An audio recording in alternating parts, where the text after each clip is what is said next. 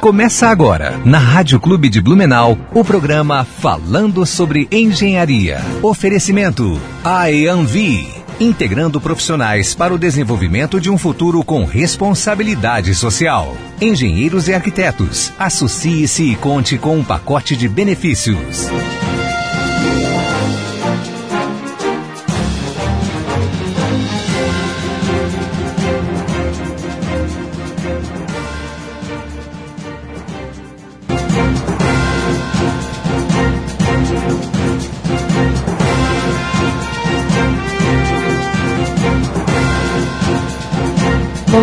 Bom dia ouvintes da Rádio Clube de Blumenau. Aqui quem fala é a engenheira florestal Glaucia Gebin, com mais um programa falando sobre engenharia.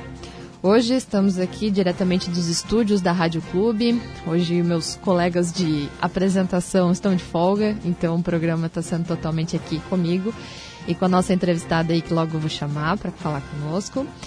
É, começando o nosso programa, então, falando aí, alertando a todos que nos acompanham, que nosso programa agora é sempre das 9 às 10. Tivemos alteração de horário, né, no, no começo do mês agora de julho, devido a alterações aqui na nossa programação. Então, a partir de agora, todo sábado, das 9 às 10, o nosso programa está aqui trazendo um pouquinho sobre engenharia e áreas correlatas aí para todos os nossos ouvintes. Trazendo um pouquinho de informações relativas ao CREA, o Conselho Regional de Engenharia, Agronomia e Geociências, no qual eu participo. Sou responsável aqui pela nossa inspetoria aqui de Blumenau, né, que congrega 10 municípios não só Blumenau, né, abrange outros municípios também. Então, trazendo um pouquinho para vocês aí de informações interessantes relativas ao nosso sistema e que talvez é, alguns profissionais não tenham visto. E eu acho que é interessante a gente usar esse espaço aqui para trazer para vocês. É, faz umas duas semanas já saiu uma informação aqui é, referente a uma sentença judicial que ocorria entre o a ABE, Associação Brasileira de Engenheiros Eletricistas, contra o CREA, onde tirava algumas atribuições dos engenheiros civis e era uma ação que já estava correndo há muitos anos, né? Teve um estopim aí em 2018, onde os engenheiros civis por um tempo tiveram perderam essas atribuições, né? Não, não puderam exercer. E, e essa ação aí ela foi finalizada né? Então foi aqui, foi trazida essa informação aqui no site do CREA Santa Catarina e eu acho importante a gente trazer porque felizmente essa, essa ação aí a Associação Brasileira perdeu, né? o CREA ganhou, teve várias outras entidades envolvidas, né? Mas o importante é que os engenheiros civis continuarão fazendo os projetos aí de baixa tensão e também é, na área deles de prédios e tal, que foi retirada por um período, né? Então, é, eles continuam é, com atribuições aí de atividades elétricas em baixa tensão. Essa informação é do dia 30 de junho, então se alguém quiser mais informações, mais detalhes, é só acessar o site do CREA e dar uma olhadinha.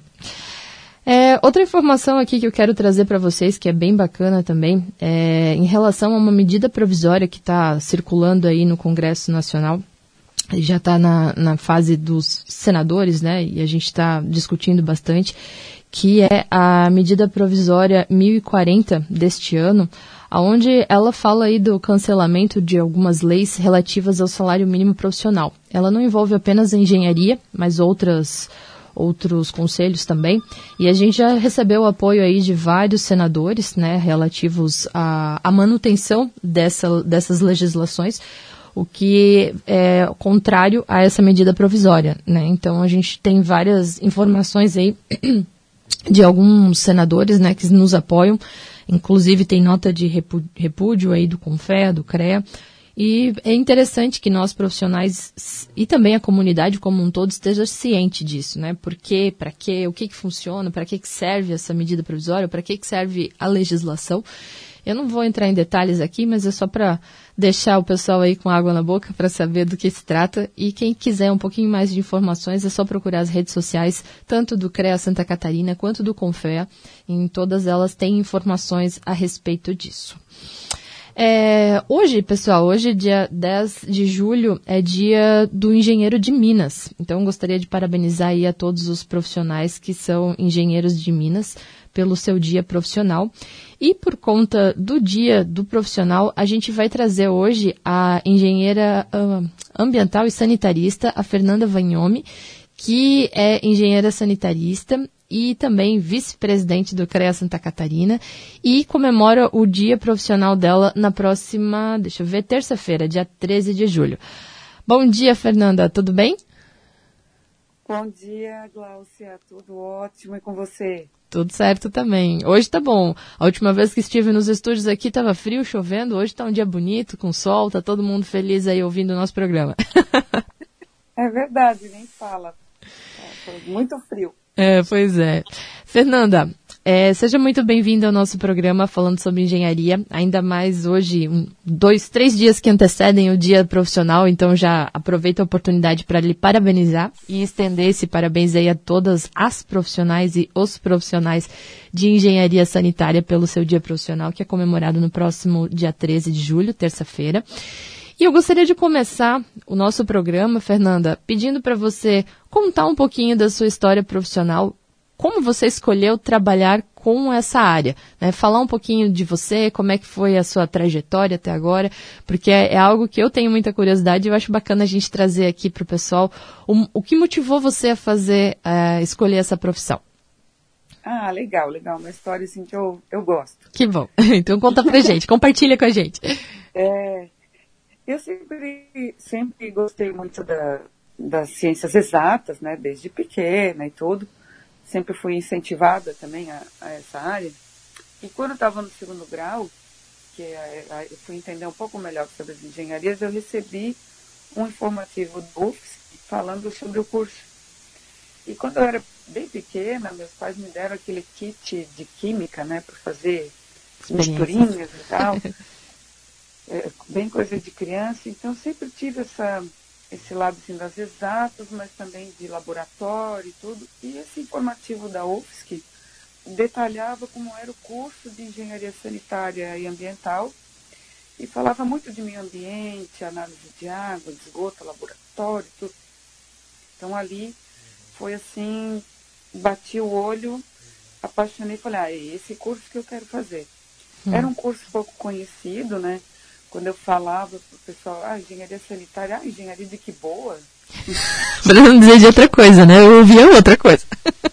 Não, não, UFSC era de outra coisa. Nesse horário não dá pra falar. Né? né? Mas o pessoal vai entender daqui a pouco do que, que a gente tá falando. Vai, vai entender. Aí foi assim, fiz, foi a minha primeira opção, a segunda opção acho que eu me preenchi e passei, fui me apaixonando cada vez mais, nunca pensei em fazer outra coisa mesmo. É, dia 13 é um dia muito especial, a gente nunca esquece, 13 de julho, porque também é o dia do rock, né? Olha, isso eu não sabia. é, é o dia do rock, então dá para comemorar duplamente. Sim. Mas, basicamente isso, assim, a escolha foi, foi incentivo de pequena e depois um informativo detalhando mais. Uhum. E aí apareceu mesmo. Legal. E deixa eu te perguntar, depois que você fez a graduação, a gente sabe que quando o pessoal faz uma graduação, conhece de tudo um pouco dentro do curso, né? Como você mesmo falou, já tinha um, um apelido carinhoso aí, né, na faculdade. Nós também, é, não vou deixar de dizer também que dia 12, segunda-feira, um dia antes, é dia do engenheiro florestal, né? Da engenheira florestal, que sou eu. Então, parabéns para mim, para os meus colegas também, profissionais de engenharia florestal. E a gente também tinha um apelidinho carinhoso, né? A gente era chamados pica-paus. Né? Ainda tem esse apelido, né? Assim como os agrônomos são os batateiros, cada um tem o seu apelido, né? Enfim, é, mas na faculdade a gente vê muita área, né? Muita coisa relacionada a muitos assuntos. Engenharia sanitária imagino que não seja diferente, certo? E você se especializou em algumas áreas específicas, né? Então, se você quiser dar uma pincelada uh, ah, para nós aqui, do que, que faz especificamente a engenharia sanitária, quais áreas que elas podem englobar e qual é a área específica que você se especializou e para depois a gente entrar um pouquinho em tudo que você faz hoje, que você é uma mulher multitarefas, né? A gente sabe disso. Ah, primeiro, parabéns, né? Parabéns para você pelo dia 12, dia do engenheiro florestal. um beijo importante, né? É um, é, um, é um parceiro aí da área tecnológica também, é, na área de sanitário. Vou falar um pouquinho mais depois, não tem como a gente não trabalhar junto, né? Bem importante. E, e, é muito isso, assim, na universidade você tem um leque de, de disciplinas que elas te abrem para várias possibilidades. Então, a, a engenharia sanitária em si, ela trabalha com saneamento. Saneamento é dividido em quatro vertentes, que são água, esgoto, drenagem e resíduos. Então, dentro dessas quatro áreas, a gente estuda projeto, é, projeto hidrossanitário, projeto de abastecimento, estação de tratamento de água, estação de tratamento de efluentes, uhum. os projetos de drenagem das cidades, na parte de resíduos, a parte de coleta, a parte de tratamento, disposição final. E realmente é muita coisa, né? Sim. Quando eu ainda estava na universidade, meu desejo era trabalhar com água. Uhum. Minha monografia foi em cima de qualidade de água. Eu, trabalhei, eu trabalhei dois anos dentro do laboratório da UFS, que fui bolsista. Só que no meu estágio obrigatório, eu fui para uma empresa de consultoria em Florianópolis e projeto de resíduos. Olha, eu vou dizer que foi amor à primeira vista. Porque tinha duas disciplinas no curso, mas nada assim que chamasse atenção. Quando eu vivi aquilo na prática e fui conhecer um aterro sanitário, que até então não conhecia, eu me apaixonei, larguei todo o resto. Não quis mais de água nunca mais. e fui, fui para resíduos. Mas, é, veja, né, dentro dessas tem tarista trabalhar somente com estudos ambientais, que desejar, né? Uhum. Com é, estudos de impacto. Fernanda? Com estudo ambiental. Tá cortando um pouquinho aqui a nossa conversa. Tá cortando? Deixa eu ver. Onde parou? Você estava falando do, dos resíduos sanitários que trabalham um pouquinho com água também. Ah, tá. Então. Opa. Acho que a conexão tá um pouquinho, tá oscilando um pouquinho. Tá oscilando? Consegue me ouvir? Agora sim, voltou. Ó, eu não vou mais mexer a minha mão. eu não, eu não tô, não tô em casa, estou na casa dos meus pais esse fim de semana, e interior é um pouquinho mais difícil. Oscila, não tem problema. O importante é trazer conteúdo. Sim. Então a, a, parte da. São quatro vertentes, né? Mas se uhum. um engenheiro sanitarista não quiser trabalhar com nenhuma dessas, ele também pode trabalhar com estudo ambiental uhum. com licenciamento, consultoria. Ah, ele quer dar uma consultoria no posto de combustível, por exemplo. Uhum. Dá consultoria para o posto, para o seu licenciamento, como, como esse posto de combustível pode é, drenar suas águas para não misturar lá com, com os combustíveis, gerenciar os resíduos. Todo posto de combustível tem lá a sua oficina, então a estopa suja com óleo. Uhum as embalagens vazias. Então, assim, é uma gama muito grande também na parte de estudos ambientais, que não é exclusiva do sanitarista, né? a parte de estudos é, engloba vários engenheiros e, e, não, é muito, não é específico nosso, mas a gente também pode trabalhar com isso. É assim, é, é aquele negócio que vários profissionais podem fazer o mesmo tipo de trabalho, né? A gente isso tem alguns que brigam por conta disso, né? Mas eu acho que isso é uma vantagem, né? Porque vários profissionais de várias áreas podem montar uma equipe multidisciplinar e ter vários olhares distintos, né? Sobre o mesmo problema ou achar uma solução em conjunto. Mas enfim, claro. né? Cenas do próximo capítulo. Fernanda, então você falou das vertentes aqui possíveis de estar tá de estar tá trabalhando, né, como engenheiro sanitarista. Você é engenheira sanitarista é ambiental e sanitarista, certo? Não, eu sou sanitarista e ambiental. Ah, tá. Hum, hum. Muda, como é que é? A ordem dos tratores altera o produto final aqui? No final não altera, mas assim, é mais para... O sanitarista, ele é da UFSC. Uhum. Né? Então, é uma forma de identificar, que também não serve para nada, mas os custos, né?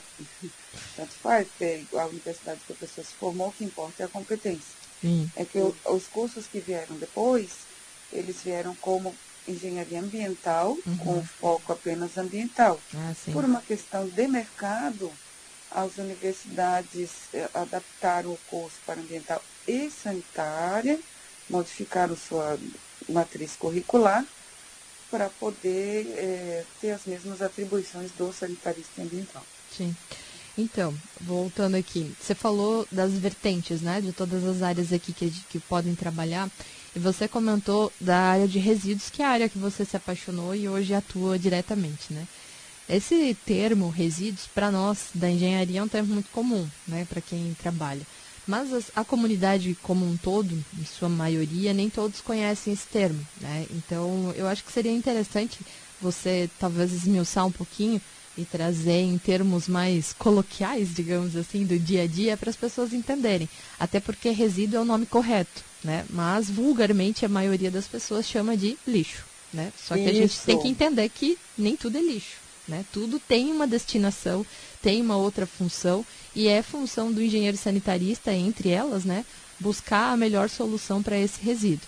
Então, se você quiser falar um pouquinho mais sobre o que, o que você pode trabalhar com o resíduo, porque eu já trouxe exemplos aqui, já trouxemos outros engenheiros sanitaristas, inclusive a Tayana, que é sua colega aí, né, de, de atuação na CESA também, que é a Associação Catarinense dos Engenheiros Sanitaristas, né? É, e ela já falou um pouquinho de resíduo, porque ela trabalha lá em Brasília, né, no governo federal, com essa parte de resíduos. É, mas eu acho bacana a gente sempre frisar e bater em cima, porque muitas pessoas dizem assim, não, a partir do momento que eu tiro a minha sacolinha, ponho lá no lado de fora para o caminhão tirar, não é mais problema meu. Mas tem alguém que vai se preocupar com isso. E esse alguém, entre eles, é você. então conta pra gente, o que, que é o teu trabalho do dia a dia, Fernanda? Então, eu trabalho numa empresa é, que hoje é uma multinacional, ela trabalha com coleta, transporte, tratamento e disposição final de resíduos. Tá? Uhum. Resíduos de todas as classes, todas as origens. Ou vulgarmente lixo, uhum. né, que a maioria das pessoas chama de lixo, eu não vejo assim nenhum problema, tá? É, a gente fala resíduos porque né, eu tenho mais técnico que a gente usa no dia a dia e tudo, e é importante as pessoas saberem assim, ó, é, no aterro sanitário que eu trabalho, eu trabalho especificamente no aterro sanitário em Biguaçu, que recebe resíduos de 22 municípios da Grande Florianópolis. Mas eu também auxilio no aterro industrial de Blumenau, uhum. que é o da Momento, e o de Brusque, que é um aterro sanitário, que os três pertencem à mesma empresa que eu trabalho a gente recebe, recebia antes da pandemia, né? Toda semana visita. Então, as visitas, é, é, o cunho da visita é você passar a educação ambiental. Uhum. É mostrar para as pessoas o que é um aterro, que não é um lixão, o que, que é feito naquele local e o que as pessoas devem fazer em casa. Nós temos uma lei, que é a Lei Federal 12.305, que trata da política nacional então, a. Opa, cortou. Política Nacional dos Resíduos Sólidos. Isso.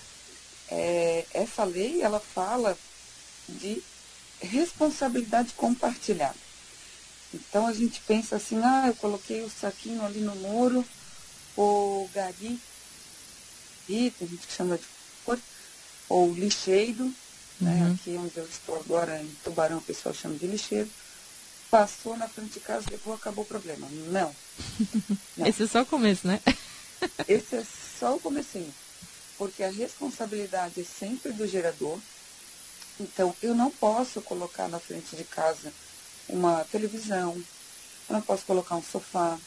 Lâmpada fluorescente é o principal, assim, é o resíduo mais perigoso da, das atividades domésticas, né, dos resíduos domiciliares não colocar nunca lâmpada fluorescente para coleta, é, remédios, sabe? É, vários resíduos, os eletroeletrônicos todos, que a gente não deve colocar para a coleta do dia a dia. Super importante separar os recicláveis. Ah, mas na minha cidade eu não tenho coleta seletiva.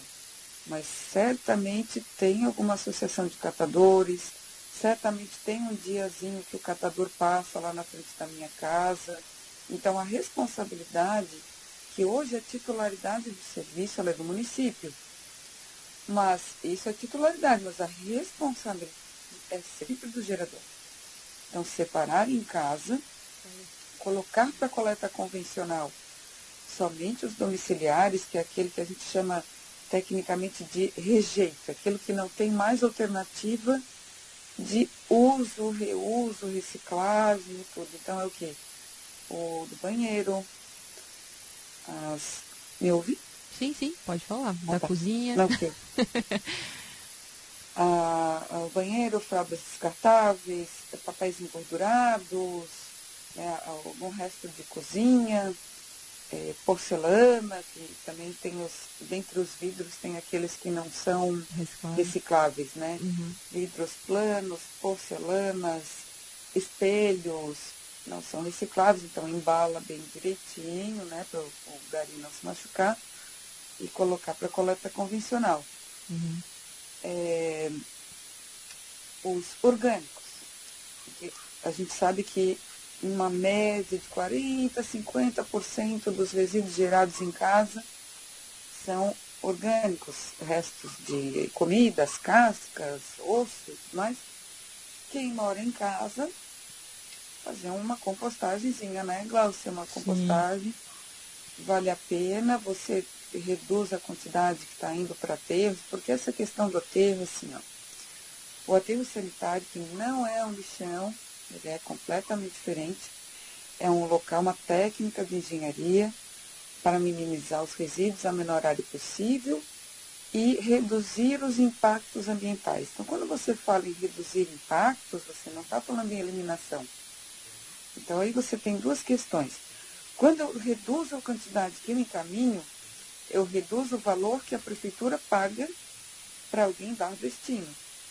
Então, nós hoje, cada município tem uma forma de, de pagamento, né? Uhum.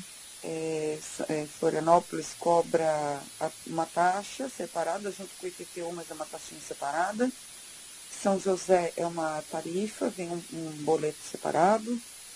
Hoje eu moro em São José, né? Uhum. Mas à medida que eu reduzo a quantidade, to toda a população reduzir, a prefeitura, ao invés de estar pagando para enterrar enterrar lixo, ela vai dispensar esse recurso para postos de saúde, para educação, para segurança, é, trânsito, né? melhorias em geral. Uhum. Né? E a segunda questão é que quanto menor a quantidade que vai para o aterro, menor o impacto ambiental. Sim. Porque o aterro sanitário, que é uma área preparada para receber resíduos, uma área preparada, ok, mas você tem geração de chorume, e o chorume a gente vê em casa, aquele líquido preto que se forma se você ficar uns dois dias lá com o lixo da cozinha, sem tirar, né? forma aquele, aquele cheiroso, né? Que Deus livre cair e pingar aquilo na lixeira ou na cozinha. Então imaginem num aterro sanitário, geração imensa, aquele líquido preto que tem que ser todo drenado e tratado. Os gases gerados que é o gás metano, que é 21 vezes mais, um gás mais estufa do que o CO2, então a gente drena ele e queima. E, e todo, toda a questão de cobertura, você usa argila para fazer a cobertura do, do lixo, para evitar odores, para evitar atrativo de aves. Tem todo um sistema de drenagem para que esse chorume não atinja de forma alguma é, lençol freático depois do tratamento dos, desse chorume, né, desse efluente, você lança no ambiente, você não lança água, você lança efluente tratado dentro das condições que o CONAM exige. O CONAM é o, é o Conselho Nacional do Meio Ambiente. Uhum. Né, a gente lança de forma que não tenha impacto e tudo mais, mas assim, é um efluente, certo? É, não, a gente gostaria de lançar água, água de beber, mas isso é impossível. Então, todos esses impactos são minimizados à medida que é, em casa elas né, fazer o reuso, é, reciclagem e tudo mais que é o ideia e como a logística reversa, a logística reversa para pilhas, baterias, pneus de agrotóxicos e medicamentos. Então, eu tenho um medicamento vencido em casa, não jogue no lixo, não jogue no vaso sanitário, que também é importante. Devolva. Você pode devolver ao seu local de compra, ou simplesmente, como a legislação nossa não fala em nota fiscal, então a comprovação e tal, passou numa farmácia, medicamento, por exemplo, passou numa farmácia que tem o papapílula, já muito importante, que falando um pouco dos ópticos, né? A gente joga no, no vaso sanitário,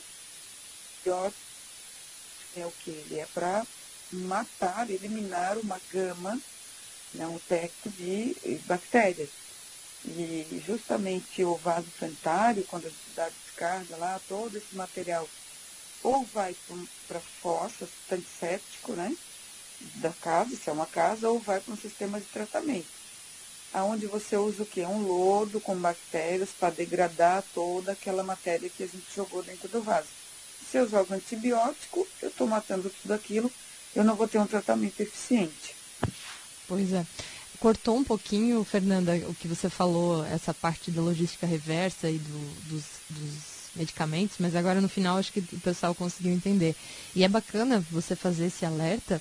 É, a gente sabe, às vezes parece que para nós profissionais é um negócio muito óbvio, mas é aquele negócio, o óbvio também precisa ser dito. E esse espaço que a gente tem aqui na rádio é para isso, para a gente explicar do porquê é, as pessoas contribuem para toda essa, essa cadeia, digamos assim, né? É uma, um pedacinho da engrenagem. Eu digo, o nosso símbolo de engenharia em si é uma engrenagem. Só que nós somos uma parte dela, né? E a gente precisa de todas as outras partes que são o meio ambiente, as pessoas, a engenharia em si, o conhecimento, o problema que às vezes a gente precisa resolver, né? A solução, isso tudo faz parte da engrenagem. E esse negócio que você falou dos resíduos, né? De você, por exemplo, não jogar os medicamentos, mesmo que vencidos na, no vaso sanitário, o que pode depois acabar matando o teu processo logo à frente, né? Dentro da fossa, que a maioria das casas tem fossa aqui na nossa região ou depois vai lá, digamos que seja, um, faça parte de um condomínio que tenha uma estação de tratamento que usa essas bactérias, né, para fazer o tratamento, vai matar aquelas bactérias, depois o tratamento do, do condomínio todo não funciona e o pessoal não sabe por quê, né. Então não custa você praticar essa logística reversa, como você citou, que hoje é para alguns é, alguns produtos, né? Entre eles os medicamentos. Você falou também pilha, bateria e pneus, é isso, né? Cortou um pouquinho antes, daí ficou falhando. É, pneus, lâmpadas fluorescentes e embalagens de agrotóxicos. Boa. Lâmpadas aqui, até na nossa região, tem várias lojas que recolhem sem custo algum, né? Até tem supermercados, às vezes você pode levar, antes de fazer as suas compras, você deixa lá no, no local adequado e eles dão a destinação final correta, né? E você comentou do, dos aterros sanitários nos quais você cuida, né? Um aqui na nossa cidade, que fica localizado lá na Itopava Central, próximo à Vila Itopava, ou melhor, na Vila Itopava, confundi Isso. aqui. É, eu já tive a oportunidade de visitá-lo durante a faculdade e durante o mestrado também. E é, eu imagino que a maioria das pessoas saibam aqui da nossa região que todo resíduo produzido na nossa cidade vai para Brusque. Lá no, vai lá para a cidade de Brusque, onde tem esse outro aterro sanitário controlado. Então, isso que você falou de reduzir a quantidade para o município gastar menos, porque o município paga por toneladas, né? Cada tonelada de lixo é tanto. E uhum. eu não sei se o pessoal aqui da cidade já teve a oportunidade de ver as, as caçambas gigantes que saem de lixo aqui. Eu sei que porque eu vejo que passa perto da minha casa, né? É caminho. Tem as, a, a parte de transbordo, né? Que é tem um nome específico, agora me, me fugiu aqui. O... Não, é transbordo É mesmo. transbordo, né? Mas é, é uma estação uhum. de transbordo, é assim o termo, estação certo? Estação de transbordo, isso. isso. Ali onde era uma rodoviária, né? É, não, é um terminal, é o chamado terminal ah. do aterro. Terminal do aterro, isso, eu fui ali algumas vezes. Isso, porque ali era um aterro, sanit... É, não sanitário, né? Mas é, tem alguns controles ainda, mas era um aterro a céu aberto, depois foi fechado e o nosso resíduo vai todo para Brusque. Então ali é a estação de transbordo, onde chegam todos os caminhões da cidade como um todo. Esses caminhões depositam esse material, depois ele é jogado nessas é, caçambas gigantes e vão para Brusque para o destino correto, né? E isso a maioria das pessoas às vezes não sabe. né? Então é bem bacana esse toque aí que você deu sobre diminuir a quantidade de resíduos, né? Fazer uma compostagem, eu já faço em casa. É, além de eu jogar lá, eu moro em casa, então eu jogo nos canteiros, né? As plantas vêm super bonitas. Eu tenho um coelhinho que às vezes colabora também comendo o restinho de, de frutas e verduras, né? Ai, que amor! Sim. E, e, o bacana é também você já estimular a educação ambiental dentro de casa, né? Eu tenho filho pequeno, assim como você também, né, Fê? E, e ele vai lá, ele procura minhoca, ele vê se decompondo, vê os cogumelozinhos nascendo e tal, e pergunta, e a gente já aproveita e faz essa educação ambiental dentro de casa já, né? Não, você vê que interessante, assim, que a, a minha também é pequenininha, a Helena tem três anos e meio, mas eles são muito observadores. Sim. Então já, olha, há mais de um ano, sem eu ter falado, ensinado a ela, porque ela ainda era pequena, ela já falava, mamãe, requicável. Querida. E ela já sabe, ela já sabe as embalagens, aonde é, aonde não é, sem eu ter precisado mostrar para ela, sabe? Sim. Então as nossas ações, né, nós hoje adultos, uhum. elas se refletem nos, nas nossas crianças e numa, na sociedade em geral.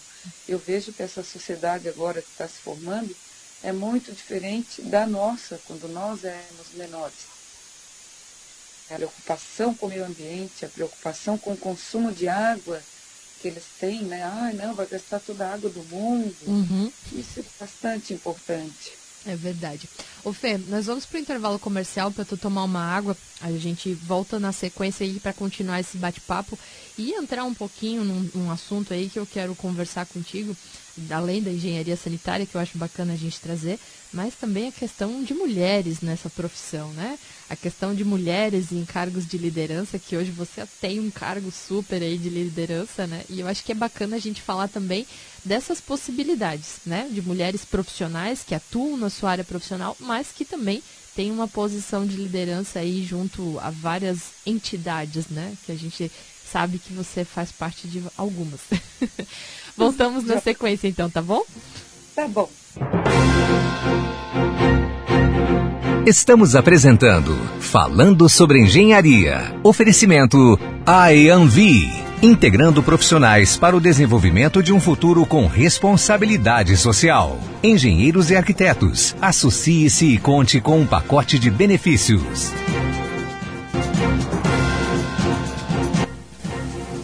Voltamos então, pessoal, com o programa falando sobre engenharia. Hoje comigo, Galcia Guebin.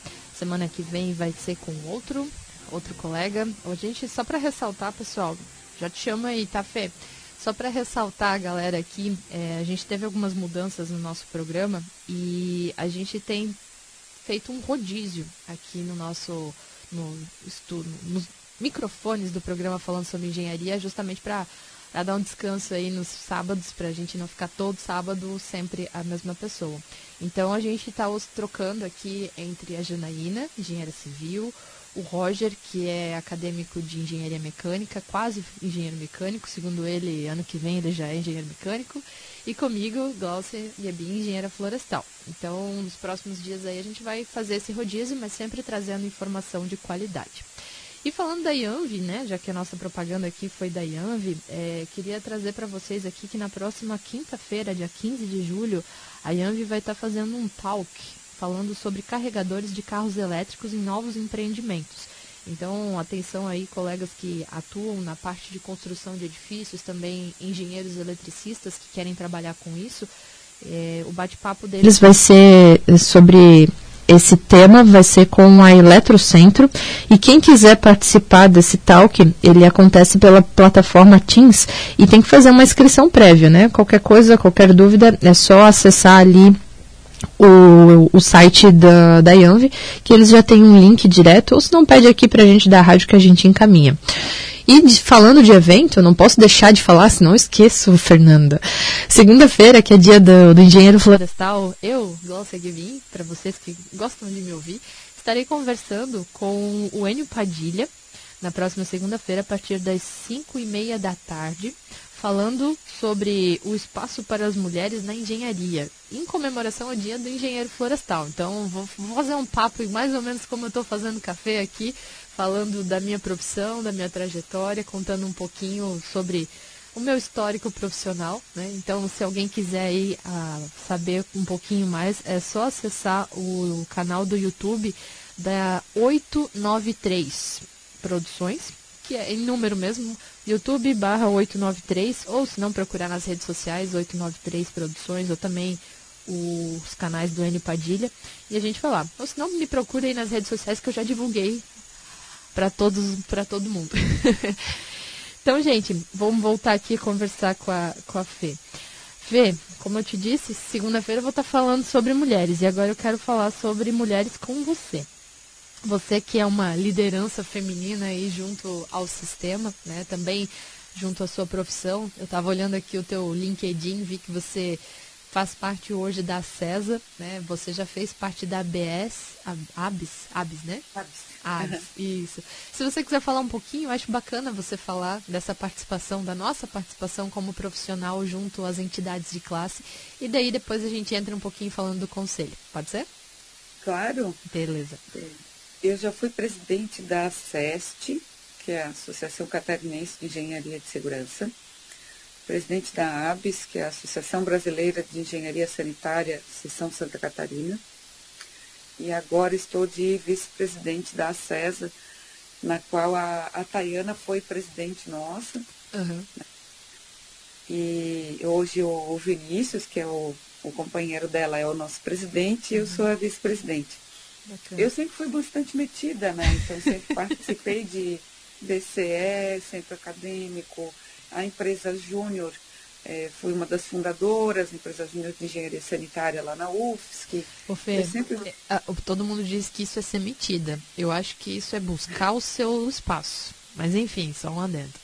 É, porque as pessoas de fora olham assim, mais que metida, bem nessa, tudo, né? né? Bem assim, eu, eu escuto isso também, mas eu, estamos buscando o nosso espaço. E olha só, chegamos até onde chegamos. Exatamente. Porque são espaços que estão vagos, de repente a pessoa que está lá não está trabalhando como a gente gostaria, a gente está de fora olhando assim, poxa, mas por que, que aquele presidente não faz isso? Uhum. Por que ele não faz aquilo? Sentou na cadeira e não está fazendo nada. Né? Infelizmente, a gente sabe, o ser humano é assim, é vaidoso, né? Tem gente que senta porque quer aquele status, como se fosse status. Gente, só dá Sim, trabalho. Bem nessa. Mas é um, é um trabalho gostoso, mas dá muito trabalho. Tem gente que senta na cadeira por status e tudo. Então eu sempre comecei a observar muito, sempre quis participar, sempre chamei minhas colegas para participarem. Vejo que as mulheres participam pouco por priorizar muito ah, os filhos, a família, chega em casa cansada e as meninas são à noite, porque dia a gente trabalha. Mas assim, todo mundo tem um tempinho que seja uma hora por semana para participar. E eu acho isso muito importante. Uhum. As entidades de classe, elas são a nossa voz dentro do CREA. Sim. Então, o pessoal que está reclamando, assim, por exemplo, ah, que a gente é, é, o biólogo, nada, nada contra, tá? Só, é só um exemplo. O biólogo não tem atribuição, mas está lá fazendo a mesma coisa que, que o sanitarista está errado e tal, nessas né? brigas entre conselhos. Sim. Quem que vai te representar? Quem que vai lá defender, é, fazer documentação técnica? São as entidades. Só que as entidades, para estarem representadas, precisam de pessoas. Hoje a participação feminina é baixa, eu sou de um curso na qual mais de 50% da, do curso é formado de mulheres. E na associação a gente vê uma participação muito maior de homens, né? uhum. assim como no mercado de trabalho. Na empresa que eu trabalho, ela é basicamente masculina, tá? Mas a gente está já há alguns anos, nós temos motorista de carreta, mulher, que massa. Nós temos.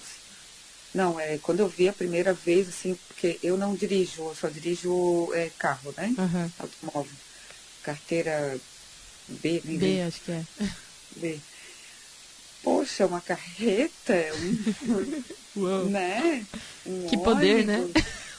É é, é um baita, sabe? E vai lá, dirige a carreta, chega na terça levanta aquele negocinho, despeja resíduo. Então, eu acho massa. Nós temos mulheres é, motoristas de veículo de coleta de lixo hospitalar e não temos ainda mulheres é, coletoras, uhum. né? talvez por não ter tanto interesse, é uma profissão assim que despende mais força física e tal, é realmente bastante cansativo e acho que as mulheres encontram trabalhos que não despendem tanta força física com uma equiparação salarial igual.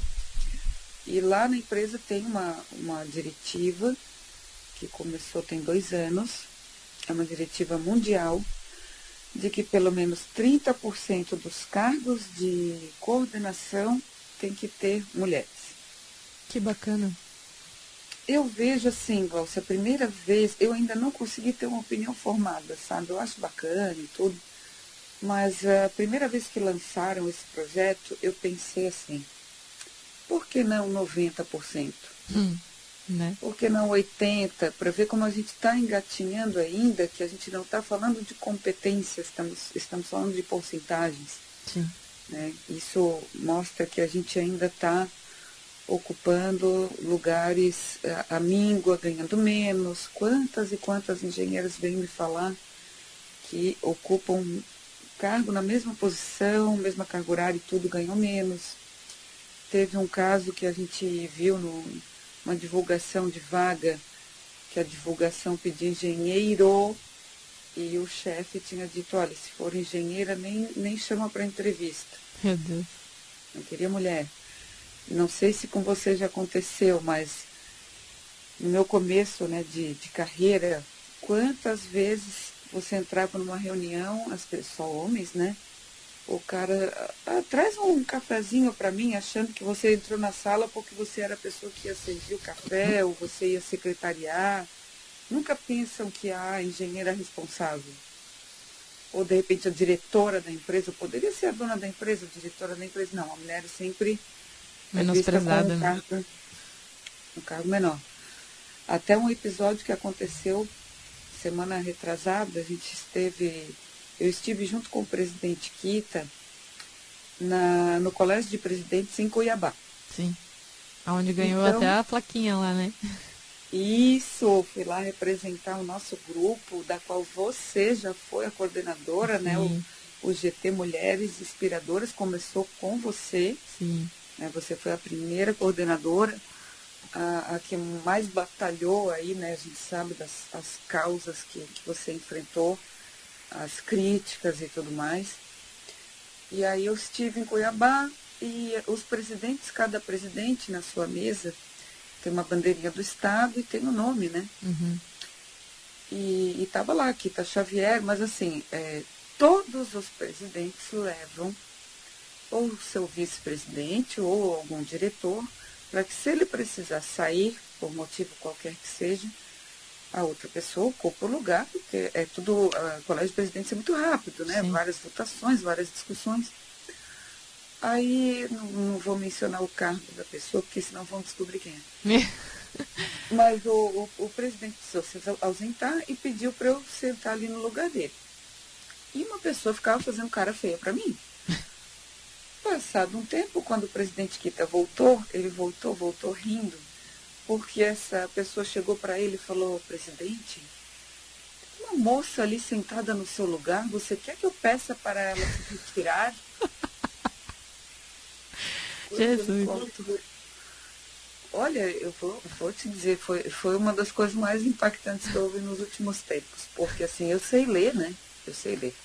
Então, se a placa estava aqui para Xavier, que é o nosso presidente, não ia sentar ali à toa. Né? Né? E ele poderia ter chegado gentilmente e, oi, tudo bem? Você é quem? Porque eu né? tenho boca também, eu sei falar. E eu fiquei muito impactada, porque se fosse um homem sentado ali, ele talvez não tivesse essa reação. Mas, aí tem uma moça hum.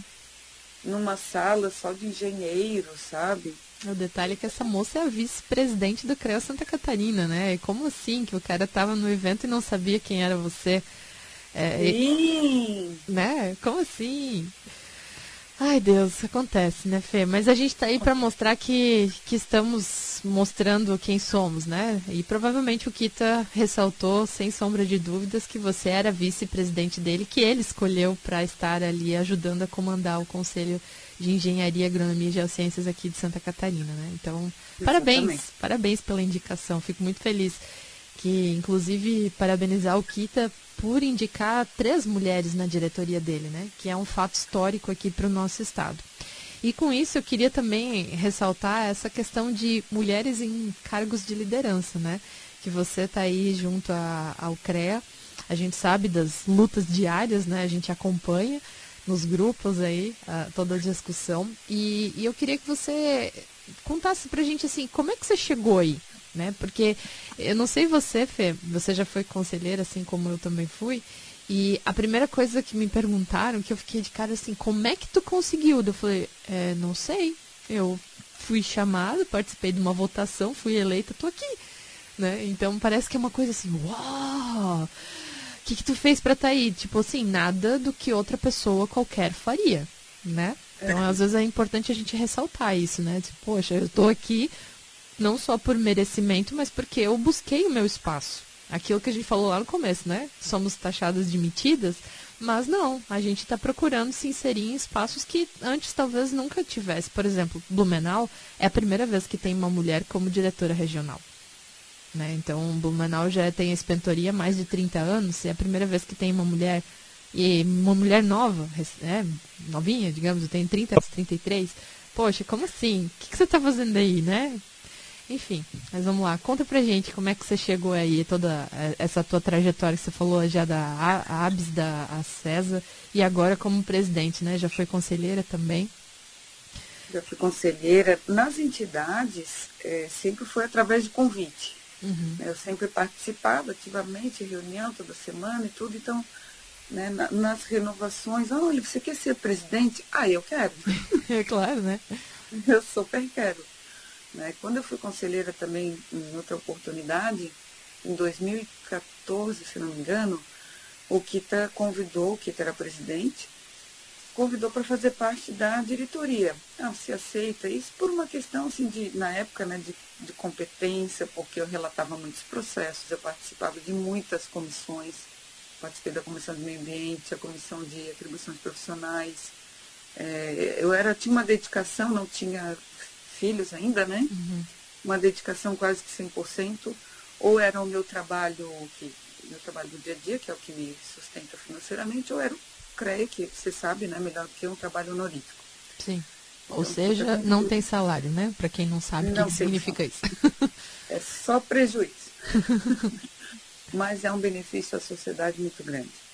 E dessa vez, é, quando o Vinícius me chamou para participar da César junto com ele, eu já estava com a minha filha pequena, ele me chamou, eu fiquei, ai, mas será? Porque eu gosto de participar, mas me, me doar. Uhum. E agora com a minha filha, eu sou sozinha, né? Sou mãe, mãe solo, como dizem. É, não sei se vai. Não, vamos comigo, vamos fazer uma junção de velha guarda com nova guarda, porque a gente tinha dentro da CESA uma pequeno, um pequeno racha, né?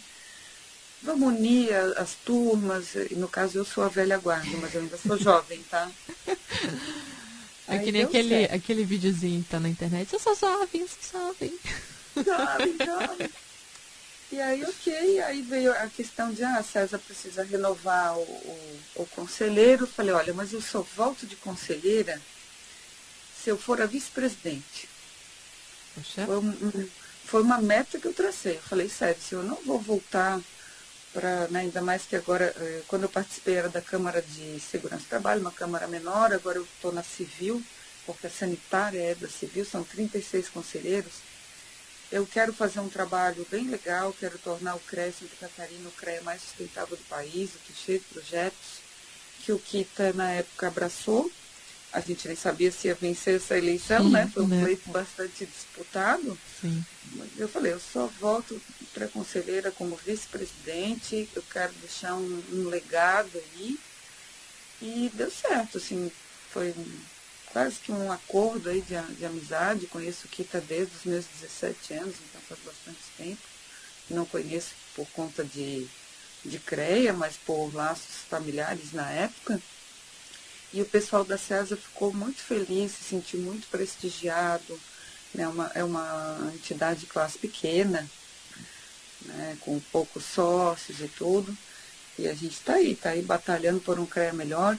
Eu vejo você super jovem como diretora regional em, em Blumenau, a Camila, que é a nossa coordenadora hoje do, do GT. GT Mulheres, lá em Criciúma.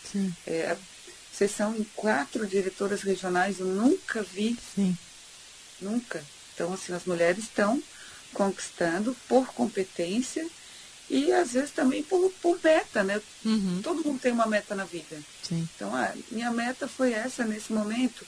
Eu falo para a Tayana, que, né, que é a nossa colega da SESA, Tayana, tua meta tem que ser ser ministra do meio ambiente, porque ela tem todo o perfil, ela já está em Brasília. Né?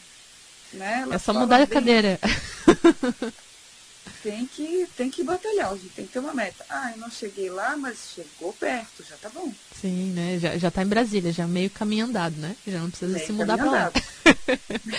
Legal, bacana. Ô Fê, é, a gente já tá quase chegando aos finalmente aqui do nosso programa, mas eu acho que é bacana a gente usar esse espaço para falar, né, dessas lutas diárias que a gente tem, inspirar novas mulheres, né, porque eu percebi que depois do nosso GT implantado, a gente começou a perceber mais mulheres e, e dar aquela esperança de que, sim, se eu quero, é possível, ela conseguiu, eu também consigo, né? E eu acho que é, é essa a nossa missão, participando aí do GT Mulheres Inspiradoras, que nós inspiremos outras mulheres a estar em postos de liderança junto à engenharia e na sociedade como um todo, né? Porque a mulher não precisa ser rotulada, né? Eu acho que cada uma pode ser aquilo que ela bem entender, com respeito ao próximo, com certeza. Mas estamos aí, nós somos metidas, um ponto fora da curva. Verdade. Mas só estamos aí para fazer história e estamos fazendo. Então, gostaria de agradecer a tua participação e deixar os últimos minutos contigo aí para se despedir e te dar, dar o último recado aí para todos que nos escutam. Olha, eu que agradeço, para mim foi um prazer participar do teu programa. Saiba que você é uma mulher inspiradora, tá? Obrigada.